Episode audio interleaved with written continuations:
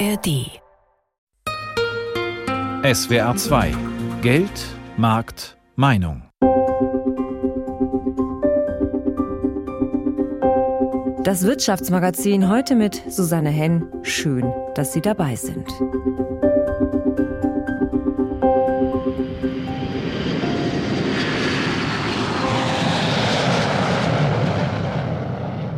Jetzt geht sie wieder so richtig los, die Urlaubszeit. Und im ersten Sommer ganz ohne jede Corona-Beschränkung nutzen viele die wiedergewonnene Freiheit, um wegzufliegen, trotz Inflation, Energiekrise und dem russischen Angriff auf die Ukraine.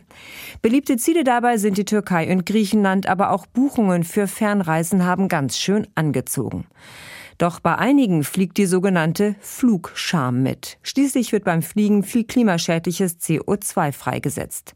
Um diesen Schaden zu verringern, gibt es die Möglichkeit, in einen Kompensationsfonds einzuzahlen, wie ihn mittlerweile die meisten Fluggesellschaften, aber auch andere Organisationen anbieten. Doch was bringt es wirklich, wenn ich versuche, meine Klimasünden zu bezahlen? Wie funktioniert es und worauf muss ich dabei achten? Welche Möglichkeiten gibt es für Unternehmen? Wer verdient daran? Und wie viel Greenwashing ist dabei? CO2-Kompensation, kann man Klimaschutz kaufen? Darum geht es in den nächsten 25 Minuten hier in Geld, Markt, Meinung.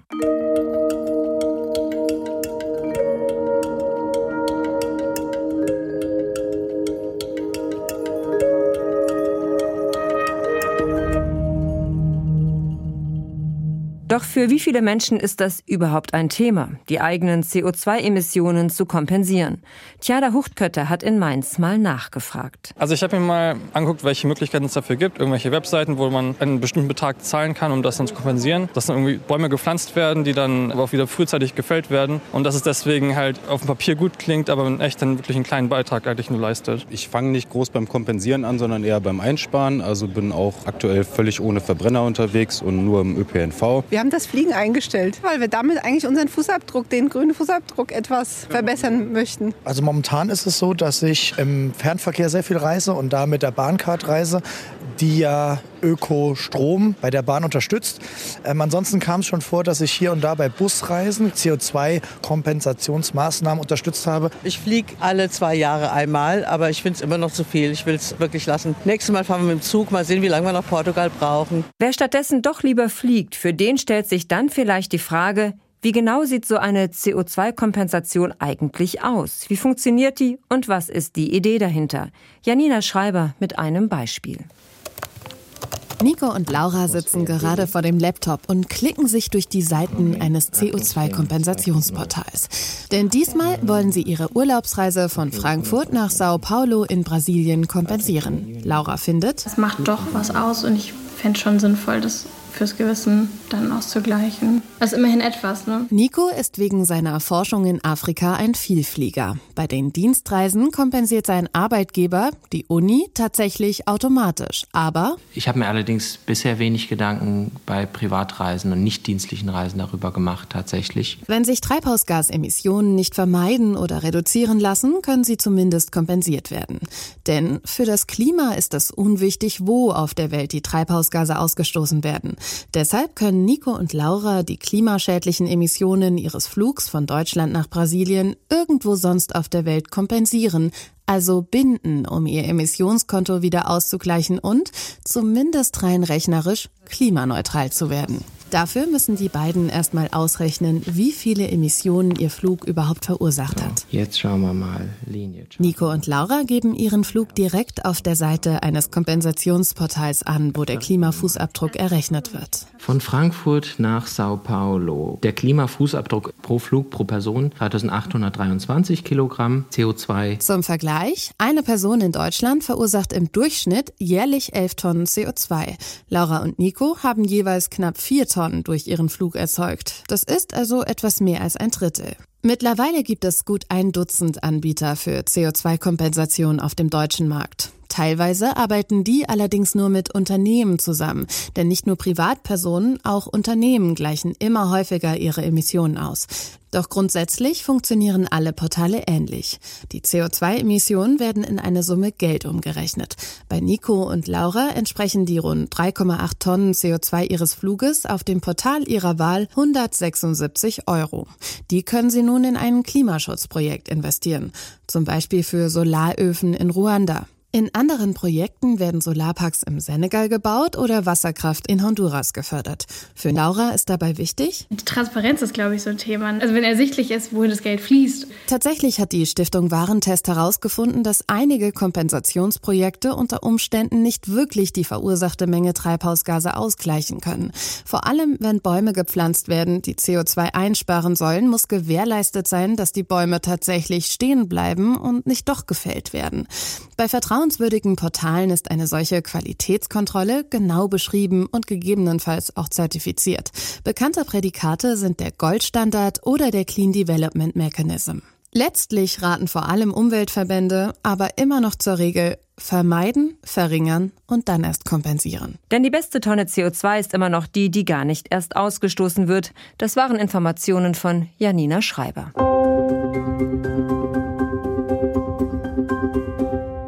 Aber CO2-Emissionen lassen sich nicht immer vermeiden und oft will man das ja auch gar nicht, etwa dann, wenn es um die lang ersehnte Urlaubsreise geht.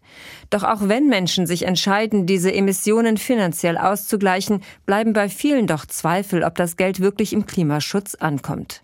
Darüber habe ich mich vor der Sendung mit Marcel Kruse unterhalten. Er ist wissenschaftlicher Mitarbeiter der Deutschen Emissionshandelsstelle beim Umweltbundesamt.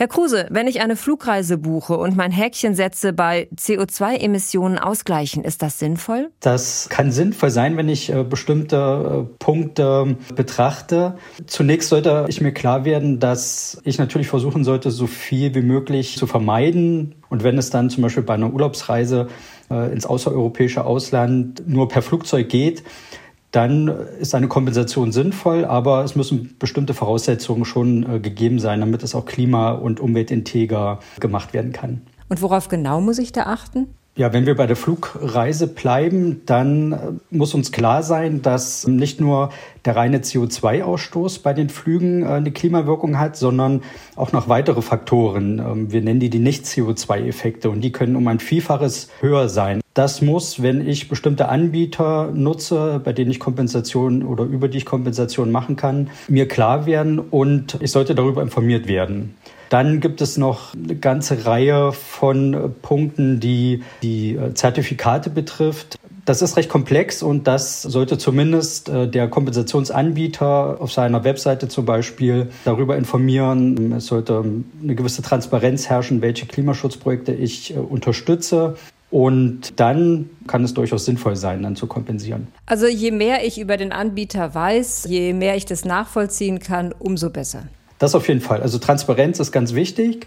Und das ist auch ein Punkt, den ich als Verbraucher mehr oder weniger kontrollieren kann. Ansonsten ist es ja schon ein recht komplexes Unterfangen. Und wenn ich mich damit nicht beschäftige, ähm, ist es auch schwer zu verstehen. Deswegen Transparenz beim Kompensationsanbieter ist der erste Punkt, auf den ich achten sollte.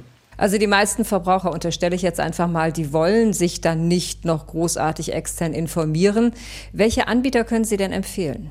Es gibt eine ganze Reihe seriöse. Wir haben auch einen Ratgeber, wo wir einige Anbieter nennen. Äh, der kann auf unserer Webseite heruntergeladen werden und wir haben auch allgemeine Informationen auf unserer Webseite dazu. Aber einzelne Anbieter möchte ich jetzt hier nicht herausheben. Das heißt, es sind aber auch unseriöse Anbieter am Start.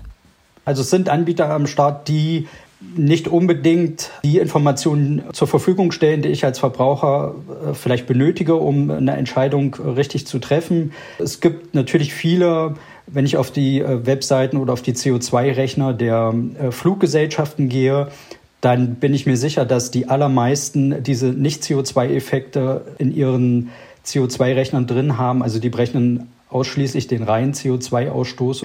Das mag jetzt unseriös sein oder nicht, aber darauf muss ich halt achten, ne? dass äh, einige das anbieten und andere nicht. Und daran erkenne ich halt, ob ich gute Klimaschutzarbeit leiste oder nicht. Wenn wir jetzt im Privatbereich, vielleicht im Urlaubsbereich bleiben, ist es nicht auch so ein bisschen Gewissensberuhigung nach dem Motto, okay, ich fliege weiter in Urlaub, ich fliege auch mal übers Wochenende weg und dann zahle ich halt 30, 50, 60 Euro, kann dafür aber so weiterleben wie bisher? Ich denke, das ist klar, dass wir das nicht können. Nichtsdestoweniger wollen wir natürlich auch in, in Urlaub fahren und äh, wollen das auch nicht verbieten. Wir müssen uns halt einfach hinterfragen, ob wir, wenn wir in Deutschland oder vielleicht auch in Europa verreisen, es nicht auch andere Alternativen zum Flugzeug gibt. Wenn es die nicht gibt, aus welchen Gründen auch immer, dann muss ich halt schauen, kann ich Klimaschutzprojekte unterstützen und wenn ich das mache, worauf muss ich achten? Soweit Marcel Kruse vom Umweltbundesamt und wir hören uns nachher noch einmal hier in Geldmarktmeinung.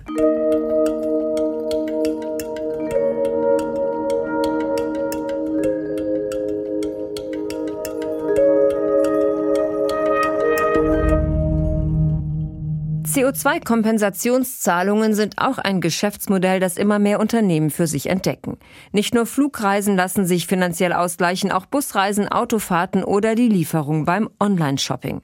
Damit lässt sich der persönliche CO2-Fußabdruck verkleinern und ein besseres Gewissen gibt's noch dazu.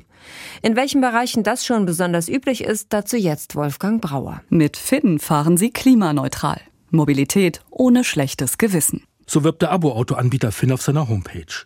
Wer dort ein Abonnement für ein Fahrzeug abschließt, zahlt die CO2-Kompensation gleich mit, erklärt Sophia Kremer. Sie ist für das Marketing in dem jungen Unternehmen zuständig. Grundsätzlich schauen wir uns an, welches Kilometerpaket unsere Kunden buchen und wie viele Kilometer sie am Ende auch tatsächlich fahren und kompensieren basierend darauf den CO2-Ausstoß. Einen sechsstelligen Betrag gibt Finn dafür nach eigenen Angaben pro Jahr aus. Für jeden der rund 15.000 Kunden in Deutschland wird dies in die Abogebühr eingepreist. Eine freiwillige Teilnahme ist nicht möglich. Ein wichtiges Marketing- und Werbeargument scheint die integrierte CO2-Kompensation aber nicht zu sein.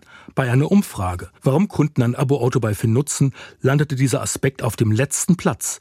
Im Privatkundenbereich sehen wir, dass es für die wenigsten das wichtige Auswahlkriterium für Finn ist.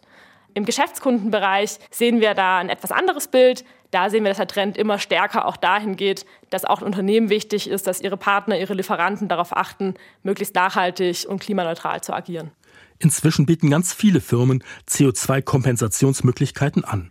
Amazon ist ebenso dabei wie Saturn, Vodafone, Lidl, Karstadt, Zalando oder die Commerzbank. Ebenso haben die Reisenden bei Flixbus die Möglichkeit, den CO2-Ausstoß ihrer Fahrt zu kompensieren oder auch nicht. Isabella Domke ist Pressesprecherin von Flixbus. Unsere Fahrgäste können dann eben während des Buchungsvorgangs bei Flix mit einem Klick angeben, ob sie ihre Fahrt kompensieren möchten. Berechnet wird der Betrag dann anhand der Distanz der Reise. Das beläuft sich dann in der Regel auf etwa ein bis drei Prozent des ursprünglichen Reisepreises und wird dann automatisch im Buchungsprozess auf den Ticketpreis addiert. Der Betrag wird dann in Klimaschutzprojekte investiert. Das machen Flixbus und die anderen Unternehmen nicht auf eigene Faust. Der Fernbusanbieter arbeitet mit Atmosphäre zusammen. Bei dieser gemeinnützigen GmbH können sowohl Firmen als auch Privatleute ihr schlechtes Gewissen entlasten und direkt für Kompensationsprojekte spenden, erklärt Atmosphäre-Geschäftsführer Dietrich Brockhagen, zum Beispiel in Madagaskar. Große Teile des Landes sind noch gar nicht elektrifiziert. Die bekommen dann eben eine Photovoltaikanlage vor das Dorf gebaut. Und dadurch, dass wir nicht kommerziell sind, bauen wir das Ganze eben zu Nullzinsen auf und sind auch bereit, das ganze Risiko zu tragen, was eben Banken nie tragen würden. Atmosphäre unterstützt auch Biogasanlagen für Kleinbauern in Nepal oder produziert Kochherde in Nigeria. Frauen, die das ja meistens sind, die kochen, haben dann vor der Hütte drei Steine liegen und verbrennen da das Holz und stellen einen Topf drauf. Das ist wahnsinnig ineffizient. Unsere Herde helfen da einfach, indem sie 80 bis 90 Prozent weniger Holz verbrauchen. Damit das klappt, setzen Atmosphäre und die anderen Organisationen darauf, dass die Umsetzung auch vor Ort überwacht wird. Und da wollen wir dann auch wirklich selber wissen, was genau mit dem Geld passiert und wollen darüber die, die volle Transparenz und Kontrolle haben, auch eigenes Personal vor Ort. Und das unterscheidet uns dann und, und andere Projektentwickler schon von den reinen CO2-Zertifikatehändlern. Atmosphäre und die drei anderen Anbieter, Klimakollekte, Prima Klima oder MyClimate, wurden im vergangenen Jahr von der Stiftung Warentest überprüft und erhielten Noten von 1 bis 4. Aber es gibt auch weniger seriöse Händler, die Klimazertifikate für eine Tonne CO2-Kompensation schon für 1, 2 oder 3 Euro anbieten. Ein vernünftiger Ausgleichspreis muss deutlich höher liegen. Aber die Nachfrage nach Kompensationsprojekten wächst rasant, weil immer mehr Verbraucher ihr schlechtes Klimagewissen entlasten wollen. Dietrich Brockhagen vom Anbieter Atmosphäre. Das ist nicht die grüne Blase, sondern wir haben eben auch die Krankenschwester aus dem Ruhrgebiet, die einmal im Jahr sich einen Urlaub mit ihrer Familie leisten kann und nach Mallorca fliegt. Und es deckt tatsächlich den kompletten Bevölkerungsquerschnitt ab.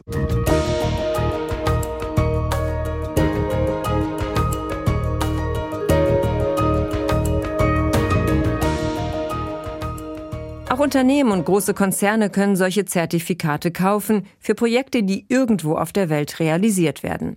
Und dann fällt ihre CO2-Bilanz zu Hause oder dort, wo sie produzieren, plötzlich deutlich besser aus. Marcel Kruse beschäftigt sich mit diesen Themen beim Umweltbundesamt. Herr Kruse, wie genau funktioniert das? Das funktioniert üblicherweise so, dass ein Unternehmen ein Klimaschutzprojekt in einem Land des globalen Südens unterstützt, zum Beispiel eine Aufforstung äh, von einem Wald oder die Installation von erneuerbaren Energienanlagen. Und die CO2-Emissionen, die dann vor Ort eingespart werden, werden zertifiziert. Und das kann sich das Unternehmen dann hier in Deutschland zum Beispiel gutschreiben und seine eigenen Emissionen damit ausgleichen. Aber wie klimafreundlich ist es denn, wenn ein großer Konzern, ich möchte jetzt keine Namen nennen, aber wenn der sich solche Zertifikate etwa in Australien kauft, dann werden da ein paar mehr Eukalyptusbäume gepflanzt. Die Produktion läuft aber in Europa. Also grundsätzlich ist jedes Engagement im Klimaschutzbereich unterstützenswert. Die Frage ist nur, wie dann die Zertifikate, die in solchen Klimaschutzprojekten generiert werden, angerechnet werden. Ne? Und das äh, ist, glaube ich, das große Problem. Es ist auch da ein komplexes Unterfangen. Wir hören ja immer wieder, dass sich Unternehmen klimaneutral stellen oder dass einzelne Produkte klimaneutral gestellt werden. Und das sehen wir schon sehr kritisch, weil bestimmte Voraussetzungen erfüllt sein müssen, damit man sowas machen kann. Und wir sehen es in der Praxis, dass das zum großen Teil nicht der Fall ist. Welche Voraussetzungen? Ein Schlagwort, was immer wieder dabei genannt wird, ist die Doppelzielung. Das heißt, die Unterzeichnerstaaten des Übereinkommens von Paris haben sich ja zu eigenen Minderungszielen verpflichtet und zählen im Allgemeinen alle Klimaschutzerfolge in ihrem eigenen Land auch auf ihre eigene Bilanz ne, und inventarisieren das und berichten das nach den Vorschriften des Übereinkommens von Paris. Wenn dann ein Unternehmen, zum Beispiel in Deutschland, dieses Klimaschutzprojekt äh, finanziert und sich die gleichen Klimaschutzerfolge anrechnet, dann wird ein und derselbe Klimaschutzerfolg mehrmals angerechnet. Im Gaststaat und bei dem finanzierenden Unternehmen. Und das kann nicht sein und das kann im schlimmsten Fall auch negativ fürs Klima sein. Also es ist auch Greenwashing dabei. Das kann Greenwashing sein. Also uns ist wichtig, dass weil es so ein komplexes Thema ist, dass das Unternehmen, was das Klimaschutzprojekt unterstützt, da auch wieder transparent mit umgeht. Ne? Man kann ja sagen, also wir wissen, wir können es nicht hundertprozentig nach allen Regeln machen oder das ist uns zu teuer oder wir können einfach unsere Emissionen nicht äh, so reduzieren, dass wir faktisch auch klimaneutral sind, aber wir versuchen unser Bestes und wir machen halt dies und das, um äh, dorthin zu kommen. Wir sind also auf dem Weg. Aber rein zu sagen, wir sind einfach klimaneutral, weil wir Zertifikate kaufen ohne weitere Informationen, das sehen wir schon sehr kritisch und das kann man durchaus als Greenwashing bezeichnen. Herr Kruse, jetzt mal zusammenfassend gesagt, sind CO2-Kompensationen, egal ob ich sie jetzt privat leiste oder als Unternehmen, immer noch besser als nichts zu machen? Ich denke schon. Also grundsätzlich, wenn man Klimaschutzprojekte finanziell unterstützt und auch Zertifikate kauft, ist das gut, wenn man sich bewusst ist, äh, dass man selber natürlich auch handeln muss und seine eigenen Emissionen reduzieren und vermeiden muss. Und am besten äh, ist es natürlich, wenn ich sage, ich unterstütze das Klimaschutzprojekt, aber ich bin damit nicht klimaneutral. Also diese Klimaneutralitätsaussage, die betrachten wir schon als sehr kritisch und bedarf einiger Voraussetzungen, die oftmals nicht erfüllt sind. Das war Marcel Kruse vom Umweltbundesamt. Vielen Dank, Herr Kruse.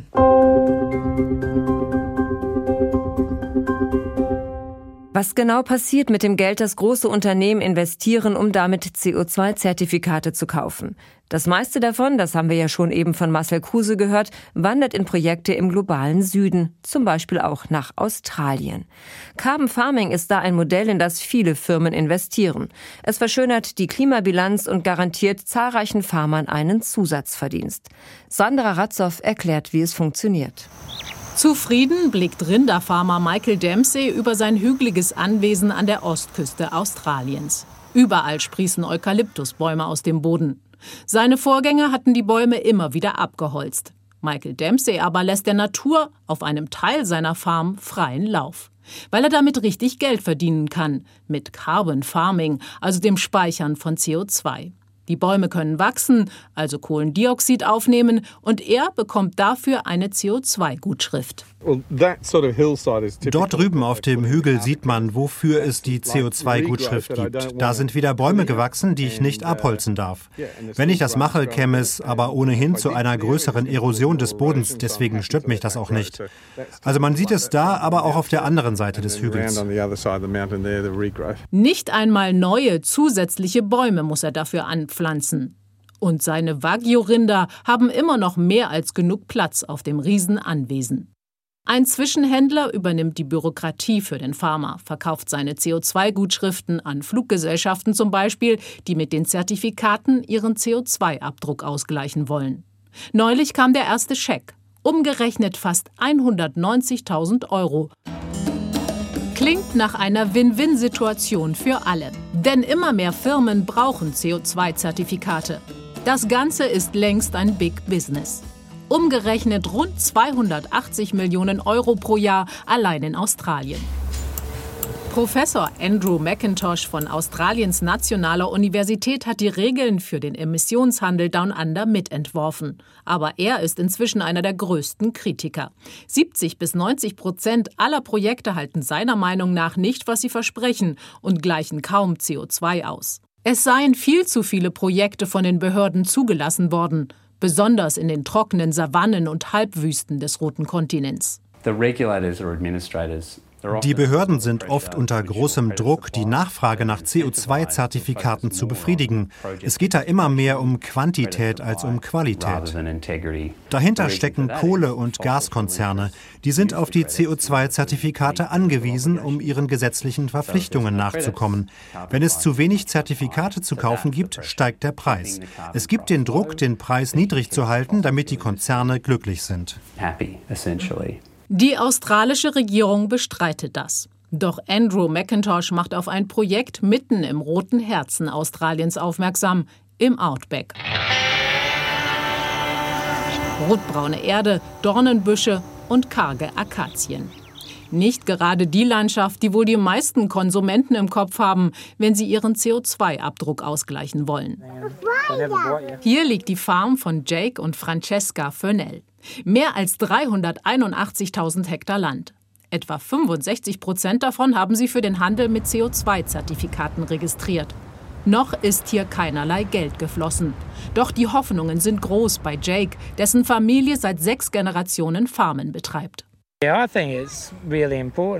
Diese CO2-Ausgleichsprogramme sind wichtig, weil viele Bauern ihr Land regenerieren wollen. Aber das muss sich natürlich finanziell rechnen. Also wenn man zum Beispiel mehr Zäune aufstellt oder für mehr Wasser sorgt, dann muss es dafür einen Anreiz geben. Das macht unsere ganze Farm am Ende nachhaltiger. Und seine Frau Francesca ergänzt, Farmer sind gute Landmanager und sollten dafür belohnt werden. Die Fennels waren erst skeptisch, ob ihre Farm überhaupt für CO2-Zertifikate geeignet ist. Doch sie hätten sich beraten lassen und glauben nun, dass sie irgendwann damit ein Nebeneinkommen haben. Das begründen sie mit dem Rotationsverfahren, bei dem sie ihre 4000 Rinder auf immer unterschiedliche Weiden treiben.